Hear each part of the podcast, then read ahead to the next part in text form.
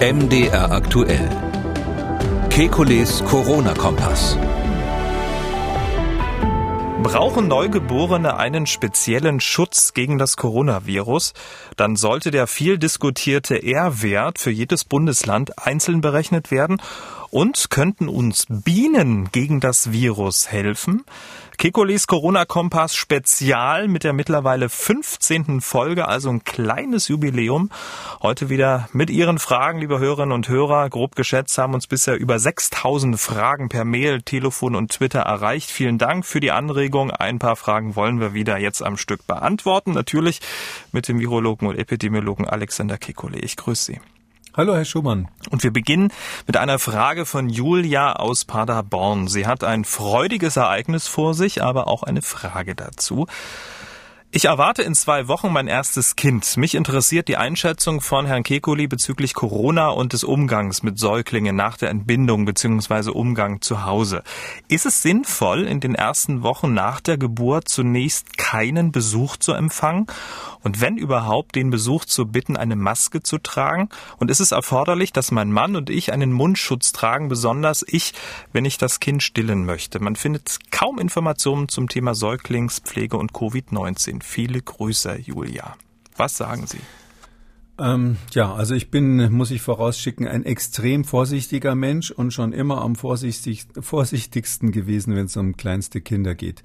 Und, und aber auch mit dieser Vorgabe sehe ich überhaupt keinen Grund, jetzt für ähm, wegen Covid-19 irgendeine Vorsichtsmaßnahme hier zu ergreifen. Es ist so, dass wir bei den kleinsten Kindern wissen, dass selbst wenn die infiziert wären, das ist kürzlich noch mal eine Studie für Neugeborene sogar rausgekommen, ähm, dass die keine Symptome zeigen. Das heißt also, es ist wirklich so, hier ist das Kind ähm, offensichtlich sogar weniger gefährdet als die eigene Mutter. Und deshalb gibt es keinen Grund, hier den Kontakt zwischen Mutter und Kind zu unterbrechen oder besondere Vorsichtsmaßnahmen walten zu lassen, wenn Gäste kommen. Natürlich würde man immer, das hat jetzt nichts mit dem Kind zu tun, wenn jemand zu Besuch kommt, von dem man weiß, dass er auf der Coronavirus-Intensivstation arbeitet oder ähnliches, da würde man wahrscheinlich immer so einen Mundschutz auch in, in, in privaten Umgebungen anziehen. Aber wegen des Kindes gibt es keine zusätzlichen Vorsichtsmaßnahmen. Mhm. Das ähm, hört sich nach einer hundertprozentigen Entwarnung an, ist ja aber psychologisch total nachvollziehbar, wenn man ein, ein neues Leben unter dem Herzen trägt äh, und da möchte man natürlich, dass alles funktioniert und dass da nichts passiert. Ne? Äh, das sehe ich genauso. Das ist ja auch ein natürlicher Reflex. Äh, ich weiß jetzt nicht, das wievielte Kind der Hörerin das ist, aber normalerweise lässt das erfahrungsgemäß beim zweiten, dritten, vierten Kind dann langsam nach. Da werden die Eltern dann irgendwie routinierter und ähm, äh, schätzen die Risiken, sage ich mal, etwas entspannter ein. Aber ähm, es ist völlig richtig, das kann man ja so grundsätzlich sagen, dass man bei, bei Kleinstkindern höllisch aufpassen muss mit Infektionskrankheiten. Ähm, ich sage das ganz oft in der Vorlesung, dass ich die Menschen wirklich nicht verstehe, die Fernreisen machen mit Kleinstkindern in, in Regionen, wo es Malaria und sonst was gibt, äh, schlechte medizinische Versorgung unter Umständen und dabei überhaupt keine kalten Füße haben. Aber ähm, als jemand, der so vorsichtig ist, ist und diese Vorsichtsregeln eigentlich immer wieder ausgibt, kann ich sagen, bei Covid-19 haben wir zum heutigen Zeitpunkt überhaupt keinen Hinweis darauf, dass es Schäden bei kleinsten Kindern gibt. Ähm, und deshalb würde ich sagen, ähm, kann man verfahren wie immer. Also Julia aus Paderborn, ähm, Entwarnung und ähm, ja, alles Gute dann für die Geburt. Dann hat uns Petra R. aus Pforzheim geschrieben mit einer Frage zur Schulöffnung. Mein Sohn, sieben Jahre, ist nun schon seit März zu Hause, wie so viele andere Kinder auch. Nun soll der reguläre Schulbetrieb ab kommender Woche, 29.06. wieder aufgenommen werden. Ich als Mutter werde sehr kritisiert, da ich mein Kind weiterhin zu Hause lasse, muss aber dazu sagen, dass ich in der ambulanten Pflege arbeite und dementsprechend nur mit Menschen, die zur Risikogruppe gehören. Da mein Sohn sowieso ständig krank wird und wirklich alles mit nach Hause bringt, ist mir das Risiko viel zu hoch. Nun möchte ich Sie als Mediziner Mediziner und Fachmann fragen, ob es nachvollziehbar ist, dass manche Eltern ihre Kinder weiterhin zu Hause unterrichten, um eine Infektion zu vermeiden, oder ob es wirklich so ist, wie es uns die Politiker sagen und das Risiko eher gering ist. Tja, das ist eine schwierige Frage. Man muss da einfach das lokale Infektionsgeschehen im Auge haben. Ähm, das mache ich ganz ehrlich gesagt selbst auch. Ich habe ja auch ein Kind in der Kita und einen äh, Sohn, der in die Grundschule geht. Und da muss man wirklich die, ähm, das lokale Infektionsgeschehen anschauen. Wie viele Infektionen gab es denn bei mir im Ort? Und ähm, wenn das wirklich sehr, sehr gering ist und man in einer Gegend lebt, wo, wo es kaum Infektionen gab und wenn man vielleicht auch die anderen Eltern kennt und weiß, dass die vernünftig sind und da jetzt nicht welche dabei sind, die äh, besondere Risiken haben, aus welchem Grund auch immer, ähm, dann meine ich, äh, sollte man das Risiko eingehen, weil ähm, die Alternative ist ja in der jetzigen Lage, das Kind überhaupt nicht mehr irgendwo hinzulassen. Dann können Sie es auch nicht mehr auf dem Spielplatz lassen in, in der Logik. Und im Herbst werden die Infektionen wahrscheinlich mehr werden. So dass ich glaube, wir müssen aufpassen, dass wir uns jetzt nicht in so eine, ähm, sage ich mal, übervorsichtige Angstschleife hineinbegeben, wo wir uns gar nichts mehr trauen. Ich weiß, dass das immer ein bisschen Überwindung ist, das zu machen. Das ist, glaube ich, gar nicht so einfach, gerade nachdem jetzt im Lockdown natürlich alle von den Risiken des Virus sprechen oder gesprochen haben haben, ähm, jetzt da wieder umzuschalten und zu sagen, ja, da ist noch ein Restrisiko da, das muss man ganz klar sagen, aber das nehme ich jetzt in Kauf, weil sonst muss ich mein Kind komplett wegsperren. Das äh, kann ich nur empfehlen, weil das äh, wird eine Sache sein, die uns noch länger begleitet. Mm, und ähm, ich sehe auch nicht, dass die Politik jetzt kurzfristig den Tests zustimmt. Ja, das wäre die Alternative, dass man Kita und Grundschulkinder einmal die Woche testet. Ähm, ein Vorschlag, den ich da äh, ja mit Werbe verbreitet habe und wo ich nach wie vor dafür bin, dass das eigentlich das Beste wäre, vor allem wenn man wieder mehr Infektionen jetzt im, im Herbst bekommen wird. Ähm, aber das ist einfach bis jetzt nicht Fakt. Und wenn es nicht Fakt ist, dann muss man das nehmen, was man kriegt. Und ja, da haben alle Menschen ein gewisses Restrisiko, mit dem müssen wir jetzt umgehen. Hm. Unsere Hörerin Frau Ratz aus Berlin hat in ihrem Umfeld eine ungewöhnliche Beobachtung gemacht. Sie hat uns angerufen. Wir hören mal kurz rein. Aus meinem entfernten Bekanntenkreis arbeitet jemand am Krankenhaus und ist nun schon zweimal an Corona erkrankt. Und jeder Antikörpertest war bis jetzt negativ. Also wie können Sie sich das erklären, dass eine und die gleiche Person zweimal Corona infiziert worden ist? Tja, wie können Sie sich das erklären? Und der Stand der Dinge ist, dass wir davon ausgehen, dass das Virus die ganze Zeit da war bei diesen Personen. Das heißt also, dass die das nie komplett eliminiert haben. Wir haben ja ähm, jetzt mehrere Reihenuntersuchungen von Patienten, wo man einfach mal geschaut hat, wenn die so eine normale, nicht besonders schwere, aber auch nicht komplett asymptomatische Infektion durchgemacht haben, wie lange kann man das Virus noch bei denen im Rachen nachweisen? Und da würde ich mal so sagen, mindestens zwei Wochen. Das geht eher Richtung drei Wochen. Also das ist äh, durchaus relativ lange. Ähm, gibt andere Infektionskrankheiten, wo das Virus schneller wieder verschwindet. Und auch am Anfang haben wir eher gedacht, dass es vielleicht so eine Woche lang infektiös ist. Ähm, das heißt also, wir wissen, das Virus bleibt ganz schön lange und es gibt eben einzelne Fälle, da verschwindet es auch nach drei Wochen nicht endgültig, sondern taucht wieder auf. Zumindest ist dieser PCR-Test wieder positiv. Manche kriegen sogar wieder Symptome, ähm, was noch ganz unerforscht ist und jetzt gerade so äh, am Horizont beginnt als Bild, ist, dass wir auch ahnen, dass es Menschen gibt, die chronische Folgen haben von dieser Erkrankung, die also nicht abschließend geheilt sind, wenn die Erkrankung vorbei ist. Und vor diesem ganzen Hintergrund kann man sagen, ja, das ist jetzt keine so ungewöhnliche Sache. Ähm, was da berichtet wurde, was ein bisschen ungewöhnlich ist, ist, dass ähm, jetzt der Antikörpertest äh, nicht positiv ist. Ähm, dass wir wissen, dass einige Menschen keine IgG-Antikörper testen, äh, entwickeln und das sind ja die, ähm, die ähm, hier eine Rolle spielen. Äh, einige entwickeln keine IgG-Antikörper ähm, als Reaktion auf Corona und ähm, wir wissen nicht, warum das so ist. Und es könnte jetzt hier so ein Fall sein, der also dann einfach keine Antikörper dagegen hat und deshalb mhm. auch im Antikörpertest immer negativ geblieben ist. Mhm. Wir wissen es nicht, unerforscht. Das Stichwort fiel auch. Man muss ja auch sagen, ähm, dass SARS-CoV-2 seit einem halben Jahr wird sich intensiv oder vielleicht sogar ein bisschen weniger äh, damit äh, beschäftigt. Und äh, mit, mit, mit zunehmender Zeit wird man ja auch schlauer. Und dann können wir wahrscheinlich in, ich weiß ja nicht, wie lange wir den Podcast noch machen, wenn ich einen langen Rauschebart habe, dann vielleicht mal sagen, woran es denn tatsächlich lag. Ja, das, man muss hier auch noch zum Verständnis Folgendes dazu sagen. Das sind ja Coronaviren. Und diese Coronaviren, da gibt's vier Typen, die zirkulieren äh, in Europa schon lange. Die hat man aber nie so richtig erforscht, so gründlich erforscht, weil sie ähm, eigentlich keine so schweren Erkrankungen machen, zumindest bei Menschen nicht. Beim Tier war das schon eher mal interessant. Dann gibt's diese schwer krank machenden Coronaviren, SARS-1 von 2003, dann dieses MERS-Virus, was in Saudi-Arabien und Umgebung vorkam und das aktuelle. Die waren aber immer nur so kurz bisher mit wenigen Patienten, sodass wir hier auch für diese ganze Virusklasse der Coronaviren hm, relativ wenig Informationen haben. Es gibt andere, die viel besser erforscht sind. Und vielleicht noch als letzter Hinweis, Entschuldigung für die Wissenschaftler, das ist ein besonders großes Virus. Von den RNA-Viren ist es das größte, was bei Menschen eine Rolle spielt. Und deshalb ist es auch nicht so einfach zu untersuchen. Das ist molekularbiologisch eine Herausforderung, damit zu arbeiten. Ähm, und aus all diesen Gründen ähm, machen wir eigentlich jetzt Pionierarbeit mit diesem SARS-CoV-2, weil wir keine Referenz mit ähnlichen Viren haben.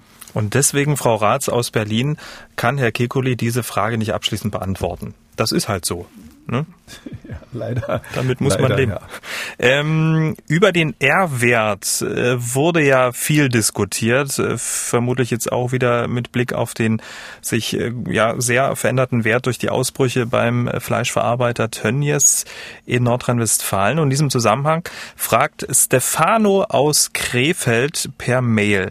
Der R-Wert wird ja derzeit nur bundesweit ausgerechnet. Wäre es nicht interessant, diesen auch für jedes Bundesland einzeln zu berechnen oder ist das zu aufwendig? Also ich kann zumindest sagen, dass es nicht so aufwendig ist. Nö, aufwendig ist es nicht. Das ist ähm, ein Excel, eine Excel-Tabelle eigentlich. Ähm, die, das könnte eigentlich äh, jeder Abiturient da eintragen, die Werte. Ähm, nee, das Problem ist ein anderes. Was will man eigentlich damit aussagen? Und das ist ja so, dass ich von diesem R-Wert sowieso nicht so viel halte als, Instru als Steuerungsinstrument. Natürlich wird man den immer haben wollen, um, um zu verstehen, wenn jetzt bundesweit die Sache schlimmer wird. Aber äh, was sagt es uns eigentlich? Es ist ja ein Mittelwert, wie viele Personen steckt jemand im Mittel an, ähm, der diese Erkrankung hat. Ähm, und ähm, der geht, der ist dann aussagekräftig, wenn man eine sehr große Zahl von Menschen hat und die auch ungefähr alle gleich äh, unter gleichen Bedingungen die anderen angesteckt haben. Sobald man Ausbrüche in Heimen hat oder in, in irgendwelchen Betrieben oder in einem ganz bestimmten Setting, in einem bestimmten Ort, ein Volksfest oder ähnliches, dann wird dieser R-Wert ja durch diese kleinen Ausbrüche oder diese vereinzelten Ausbrüche erheblich verzerrt und daher sagt er eigentlich nichts mehr aus. Da hat man dann plötzlich R0, also der geht dann Richtung 3, also Höchstgeschwindigkeit, ähm, und äh, geht dann hinterher wieder runter, sobald dieser Ausbruch unter Kontrolle ist. Und man wusste ja, dass man den Ausbruch hat. Deshalb finde ich es eigentlich besser, den für eine große Population sich anzuschauen. Und ich bin sogar dafür, eigentlich diese, äh, diese Herde, die man hat, wo man weiß, es ist ein konkreter Herd, sogar aus der Rechnung rauszunehmen oder die Rechnung so zu ändern, dass man das ein bisschen dämpft weil interessant ist er ja nur dann, wenn man so guckt, wie ist so die Hintergrundaktivität, wie sind wir insgesamt als Bevölkerung aufgestellt, wie häufig kommt es zum Beispiel trotz Maskentragen zu Infektionen und ähnlichem. Und ähm, deshalb ist es meines Erachtens nicht sinnvoll, das nach Bundesland aufzu aufzuteilen. Da, da gibt es eigentlich keinen Grund für. Hm. Bei Twitter unter dem Hashtag Frag Kekole hat äh, Nicole äh, Folgendes äh, geschrieben. Ich habe gehört, dass das Coronavirus durch Aerosole beim Spülvorgang der Toilette verbreitet würde, ver verbreitet werden würde. Nun aber habe ich an anderer Stelle gehört, dass das Coronavirus im Stuhl nicht infektiös ist. Was ist denn nun richtig? Vielen Dank. Ja, das sind tatsächlich Studien, äh, ich sehe schon, unsere Hörer sind tatsächlich fleißige Leser von, von wissenschaftlichen Studien. Es gibt tatsächlich Leute, die haben so physikalisch ausprobiert, wie ist das eigentlich bei einer Toilettenspülung? Ähm, da entsteht ja so eine Art äh, Wolke, so eine Nebelwolke, die man eigentlich gar nicht sieht. Aber ähm, wie ist das eigentlich? Wie, wie lange bleibt diese Wolke bestehen? Wie weit steigt die auf? Besteht da die Gefahr, sich zu infizieren? Grundsätzlich ist es so, ähm, man sollte vielleicht aufgrund dieser Untersuchungen, wenn man spült und vielleicht mit der Klobürste hinterhergeht, sich mit dem Gesicht nicht gerade direkt über die Schüssel runterbeugen, weil diese Wolke doch schon mal bis zu einem Meter weit hochgehen kann, eher einen halben Meter. Zweitens besteht diese Wolke äh, nur relativ kurz, weil durch den Sogeffekt des Wassers, was nach unten weggeht, wird tatsächlich diese Wolke auch dann am Ende des Spülvorgangs wieder eingesaugt. Also die entsteht kurz und verschwindet dann auch zum großen Teil wieder. Das ist alles relevant für Infektionen, die nichts mit Corona zu tun haben. Also irgendwelche Viren, Rotaviren oder ähnliches Noroviren, die wirklich über den Stuhl übertragen werden. Bei Coronavirus ist es so, dieses Virus ähm, ist zwar nachweisbar im Stuhl, das ist ziemlich klar, dass die viele Patienten eine Zeit lang das Virus ausscheiden. Was man da nachweist, ist aber möglicherweise totes Virus. Das heißt also, man weist nur die Erbinformation des Virus nach. Man weiß nicht ob, nach, ob es tatsächlich noch vermehrungsfähig ist. Und es gibt keinen einzigen Fall, wo auch noch nur ansatzweise der, die Vermutung im Raum stand, dass sich jemand durch Stuhl von jemand anders infiziert hat. Also diese fäkal-orale Übertragung, wie wir das dann nennen würden, ähm, die ist bei diesem SARS-CoV-2 nicht in einem Fall nachgewiesen worden. Vielleicht sage ich noch eins dazu. Bei SARS-CoV-1 gab es für die ganz fleißigen Leser ähm, von, von Wissenschaftsseiten, da gab es ähm, tatsächlich mal in Hongkong einen Fall, wo es ganz lange hieß, dass das irgendwie eine durch Stuhl über eine Stuhlübertragung ist. Diese Untersuchung hat man aber später nochmal nachgeprüft und dann festgestellt, es war doch nicht über Stuhl, sondern ging über die Klimaanlage. Sodass wir jetzt nicht einmal bei dem SARS-1 von 2003 einen Hinweis darauf haben, dass es eine effektive Übertragung jemals über Stuhl gab. Und deshalb sage ich jetzt mal so mit dem groben Blick aufs Ganze, diesen Übertragungsweg müssen wir nicht fürchten. Sehr schön. Herr Baumgartner beschäftigt die ähm, Dunkelziffer an Infizierten. Er schreibt, wenn die Dunkelziffer der Corona-Infizierten tatsächlich ähm, zehnmal höher ist als die Zahl der tatsächlich getesteten und statistisch erfassten Menschen, würden dann die nicht erfassten Personen nicht laufend für jede Menge neuer Ansteckungen sorgen? Und wieso fällt das nicht auf? Jetzt, wo alles wieder gelockert wird, müssten die Zahlen doch bald wieder explodieren. Naja, das ist eben nicht so infektiös wie die Grippe. Das äh, wäre genauso ähm, bei der Influenza. Da wäre das so, dass wir das überhaupt nicht unter Griff, äh, in Griff bekommen könnten. Und das war ja ganz am Anfang, wenn man sich zurückerinnert, äh, bei diesem Ausbruch in Europa so die Diskussion. Da gab es viele, die gesagt haben, das ist so ähnlich wie Influenza und deshalb hat es gar keinen großen Sinn, irgendwelche Maßnahmen zu ergreifen. Äh, wenn ich erinnern darf, die Diskussion, ob jetzt zum Beispiel Einreisekontrollen sinnvoll sind und ähnliches. Da wurde dann gesagt, wir werden sowieso alle durchseucht und es wird auf 70 Prozent hochgehen, weil man es mit der Influenza verglichen hat, die tatsächlich nicht kontrollierbar ist, wie vielleicht auch Windpocken oder, oder ähnliches. Hier ist es so, die Erkrankung ist gar nicht so rabiat ansteckend, wenn man von diesen Superspreader-Ereignissen mal absieht.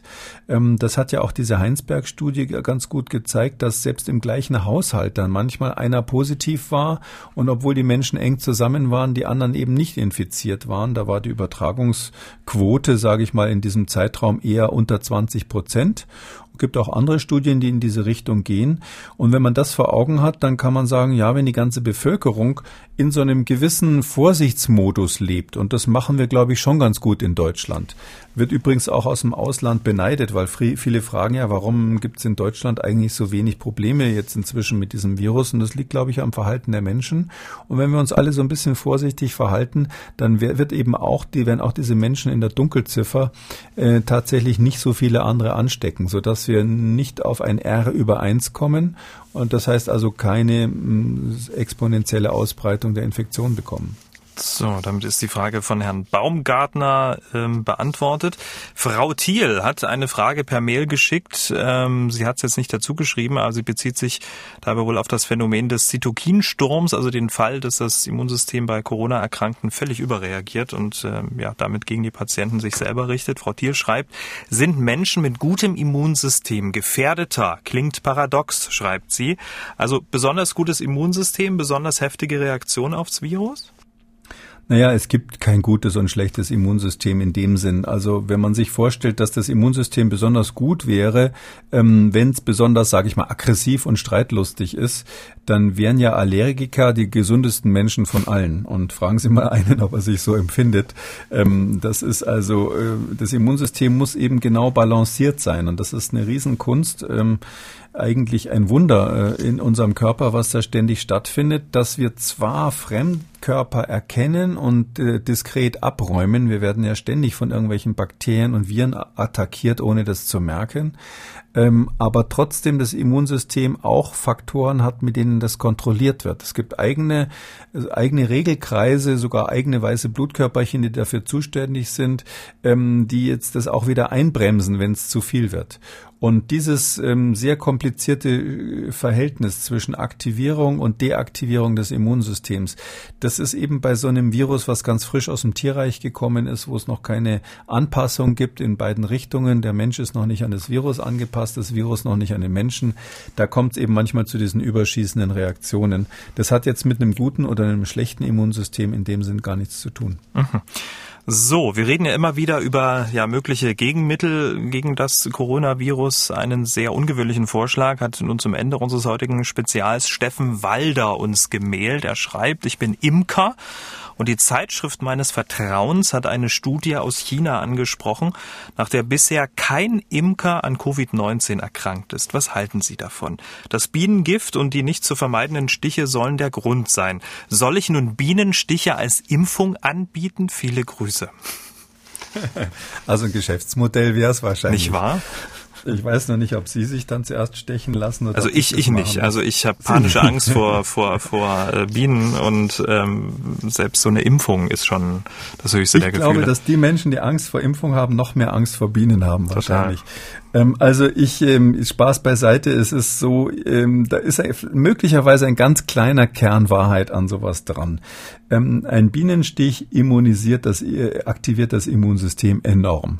Das ist so eine Art Booster-Effekt, der so ähnlich funktioniert wie die Substanzen, die man extra beimischt, wenn man will, dass Impfstoffe besser wirken. Wir nennen die Wirkverstärker oder Adjuvantien. Und so einen Booster-Effekt, den gibt es zum Beispiel ja auch, wenn man Tuberkuloseimpfung macht. Ähm, das hatten wir schon mal besprochen, wenn eine Tuberkuloseimpfung stattgefunden hat oder auch eine andere Impfung gegen irgendwelche Krankheiten, dann kann man nachweisen, dass das Immunsystem noch eine ganze Weile bis zu einem Jahr vielleicht so ein bisschen überaktiviert ist und dann auch neu auftretende Viren schneller erledigt. Ähm, so ein Effekt ähm, dürfte es durchaus auch nach einem Bienenstich geben, aber eben vorübergehend, ähm, so dass man sich dann regelmäßig stechen lassen müsste und natürlich diese Theorie, die ich gerade geäußert habe, erstmal beweisen müsste. Und ähm, ich glaube, solange das nicht bewiesen ist, dass der reine immunologische Stimulus eine Rolle spielt, ähm, würde ich davon abraten. Bienenstiche sind ja auch nicht ganz ungefährlich. Es gibt ähm, Studien, die sagen, dass die Biene tatsächlich eines der gefährlichsten Tiere überhaupt auf der Erde ist, wegen der anaphylaktischen Reaktionen dagegen, also wegen der Allergien. Ähm, und das andere ist, man muss sich natürlich immer vor Augen halten, jetzt mal Spaß beiseite, ähm, dass ja ähm, die, die Imker eine ganz, ganz kleine Gruppe sind. Und äh, das sind wenige Menschen, die auch wahrscheinlich sonst ein paar Besonderheiten haben. Und wenn man das rausrechnet, das ist ja immer das Gemeine bei diesen epidemiologischen Studien, dann kommt meistens am Schluss raus, dass dieser Effekt, den man gemeint hat zu sehen, gar nicht signifikant ist. Das heißt also eher eine Zufallsbeobachtung war. Oh, Fazit heißt, lassen Sie sich lieber nicht von der Biene stechen, um sich vor Covid-19 zu schützen. Herr Kekulé, ähm, ja, das war das 15. Corona-Fragen und Antworten Spezial. Vielen Dank. Wir hören uns dann nächste Woche Dienstag wieder am 30. Juni. Bis dahin bleiben Sie schön negativ. Ja, Sie auch, Herr Schumann. Schönes Wochenende für Sie. Und alle Spezialausgaben und alle Corona-Kompass-Folgen gibt's zum Nachhören auf mdraktuell.de in der ARD-Audiothek, bei YouTube und überall, wo es Podcasts gibt. MDR aktuell. Kekules Corona-Kompass.